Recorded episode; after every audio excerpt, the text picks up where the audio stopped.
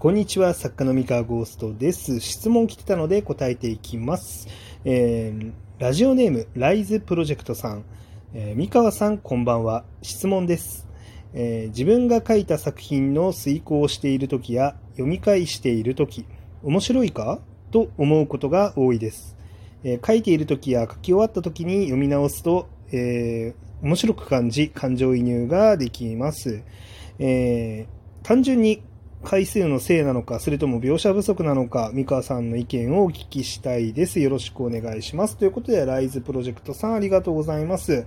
えー、質問の内容をちょっと整理するんですが、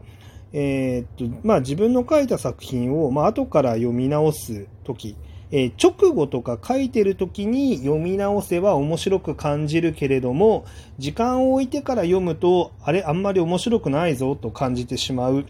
ていうことですかね。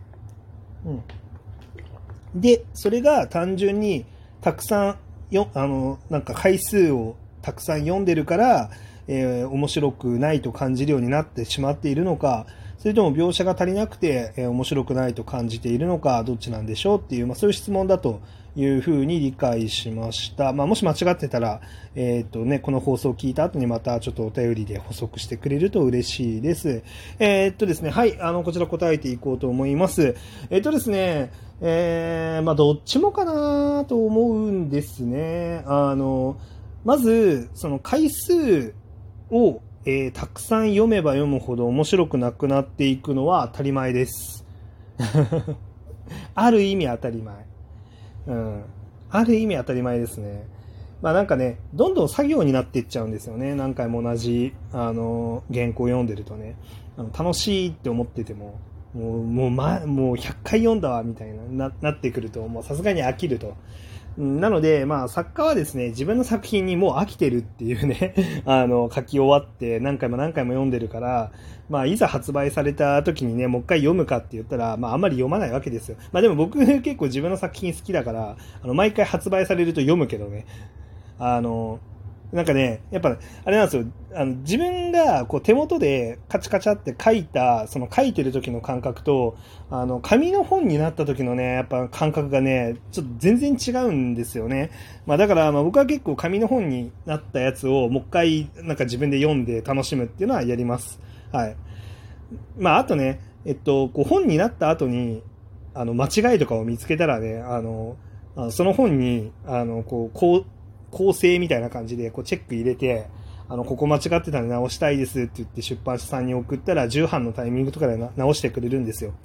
なので、まあまあ、あの、そういうのもあって、もあの自分でももう一回読んでるっていうのはあります。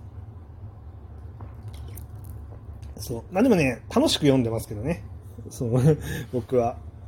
まあ、ただ、あの、たくさん読んでると、まあ、飽きてくるっていうのは、まあ、それ実際あると思ってまして、えー、まあ、それもね、多分、まあ面白く感じにくい、まあ理由の一つかなと思っております。ただ、一方でもう一個、えっと、あん、実際あんまり面白く書けてなかったっていう可能性もやっぱりあって、あの、まあ、さっきね、僕が、こうなんだろうな、あの、実際紙の本になったら、全然自分で楽しく読んでるみたいな話をね、したと思うんですけれども、あの、いや、僕結構ね、自分が書いた文章好きなんですよね。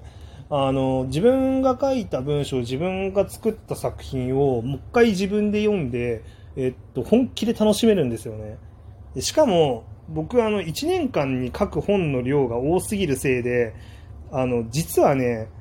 発売される頃にはですね、内容ちょっと忘れてるんですよ、いい感じに。自分で書いてるのにね。自分で書いてても、あの、まあ、他の作品をなんか2、3作品ぐらい書いた後に発売されるので、あの、ちょうどね、あれ、こんなん書いたっけっていうのが、こうなんかね、あの、程よく忘れてる。そう、なんかもちろん、大まかなストーリーラインとか全部覚えてるよ。だけど、文章の細かい描写とか、あの、なんだろう、入れ、入れたギャグだったりとか、なんかそういうのってね、程よく忘れてるんですよ。だから、まあ、改めて読んで、なんかこいつすごい上手いこと書いてな、文章上手いな、みたいな感じで笑いながら結構読めるんですよね。っていう、っていうのがあって、結構自分の作品楽しんでるんですよ。で、実際、その僕が読んでて、ここ面白って思うところって、あの、読者さんからも、ここ面白かったって言われる部分なんですよ。あの、なんだなんだろう、作品の中でね。ってことは、ちゃんと読者にとって面白いものっていうのをかけてたから、まあ、後で自分があの忘れた頃に読み返しても普通に面白いで、まあ、感じるわけなんですよね。そうだからまあ、実際ね、あの作品のクオリティっていうのも、まあ、もっともっと高めていく余地があるんでしょう。きっと思います。その、後で読んだ時に面白さが足りないって思うのはね。ただ、えっとまあ、描写のなんだろ、描写不足なのかっていう、まあなんかか、こう仮説を立ててらっしゃるんですけど、描写不足というよりかは面白みの不足だと僕は思います。まあ、ちょっと読んでないからわかんないけどね。あの、描写って、うん、どっちかっていうと作者はね、思ったより描写はしつこく書いてしまいがちだと思うんですよ。あのもっともっとあの描写削れるよねっていうことの方が、まあ、多いような気がするので、まあ、わかんない。でも、まあ、この辺もね、作品を読んでみないことには全くわかんないんですよね。うん。人によるので。まあ、ただ結構よくよく聞くパターンは、えー、っと、こういらないところを描写しすぎ。で、欲しい情報が全く描写されてないっていうパターンはよく聞きますね。いや、そういうこともあるので、まあ、その描写不足っていうのが必ずしも、あの、正しいかっていうとちょっとわからない。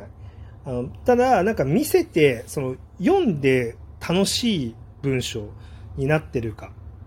あの、読者が楽しみながら、面白がりながら読めるようになってるかっていうところは、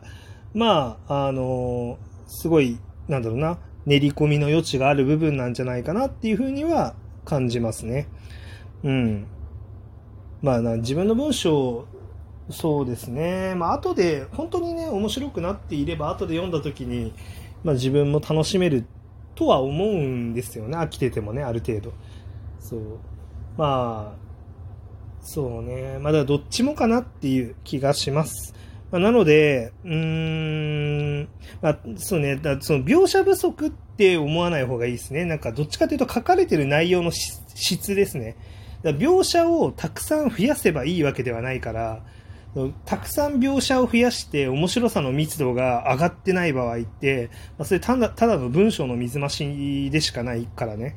うん。あの、あくまで、その、書かれてる内容の密度、それが大事ですね。うん。書かれてる文章の量に対して、まあ、面白みだったり情報量だったりとかそれがまあみっちりと詰まってれば詰まってるほど、まあ、やっぱり美しい文章だし面白い文章だとまあ僕は思ってるんで、まあ、その辺はまあちょっと考えながら、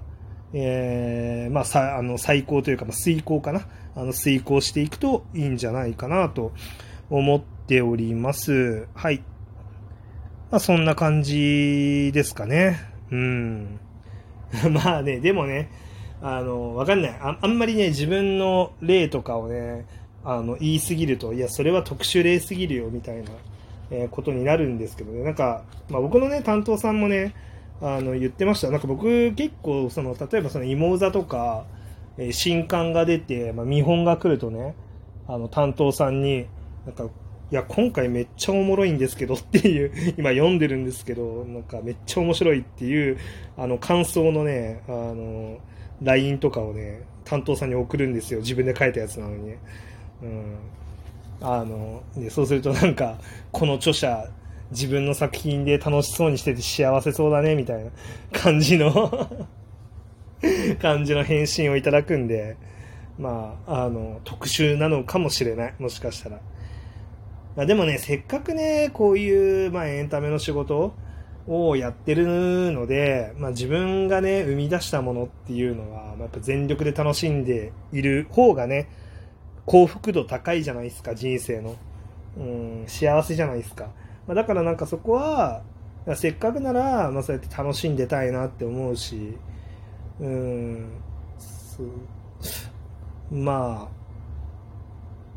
まあ、できればね、そういうめっちゃ楽しんでる姿勢で活動してる作家さんっていうのが、まあ、一人でも増えると、まあ、いいんじゃないかなって思いますけどね。うん。悲しいですからね、あんまり自分のその作品、せっかく書いてね、せっかく世に出しているわけなので、あの、親バカであるっていうのは、まあなんか、僕は悪くないことなんじゃないかなと思いますけどね。うん。まあ、一方でね、まあ、やっぱ親バカではあるけれども、クオリティに関しては、まあね、ちょっと一歩引いて、あの、しっかり冷静な、えー、判断もできる目っていうのは大事なんですけどね。あのだから僕も結構その、おもれって言って楽しみながらも、まあ、もっとより高みといいますか、上を目指していくためにはどうすればいいんだろうみたいなことも、またちょっとね、あの、一歩引いた目で、えー、眺めることもありますし、あの、まあ、だから例えばその、芋座の文体とか、まあ面白いけれども、じゃあもっともっと、えー、どういうことができるだろうかっていうこととかは、まあ、常に考えているし、まあ、義妹生活もそうですよね。まあ、ちょっと芋座とはね、ベクトルというか方向性が全然違うんですけど、まあ、こういう綺麗な、えー、描写っていうのをやっているけれども、じゃあこれ、このまま、あの、質は保ちながら、えー、保つだけじゃなくて、質をもっと上げていくにはどうしたらいいかっていうことは、まあ、ちゃんと考えながら読まないといけないので、だからそうですね、もう本当にお気楽に、脳天気に自分の作品を楽しむ脳みそと、まあ、しっかりと反省点を探し出して、えー、改善して次につなげていくための脳みそっていうのを、まあ、うまく使い分けてね、あの、自分の作品を見ていくのが、まあ、いいんじゃないかなと思っています。まあ、ちょっと参考になるかどうか、ちょっと怪しい話かもしれませんが、まあ、ライズプロジェクトさん、引き続き頑張ってください。えー、こんな感じで、えー、お便りや質問来てましたら答えていきますので、皆さん何かありましたら、あの、どしどしご応募ください。以上です。それでは。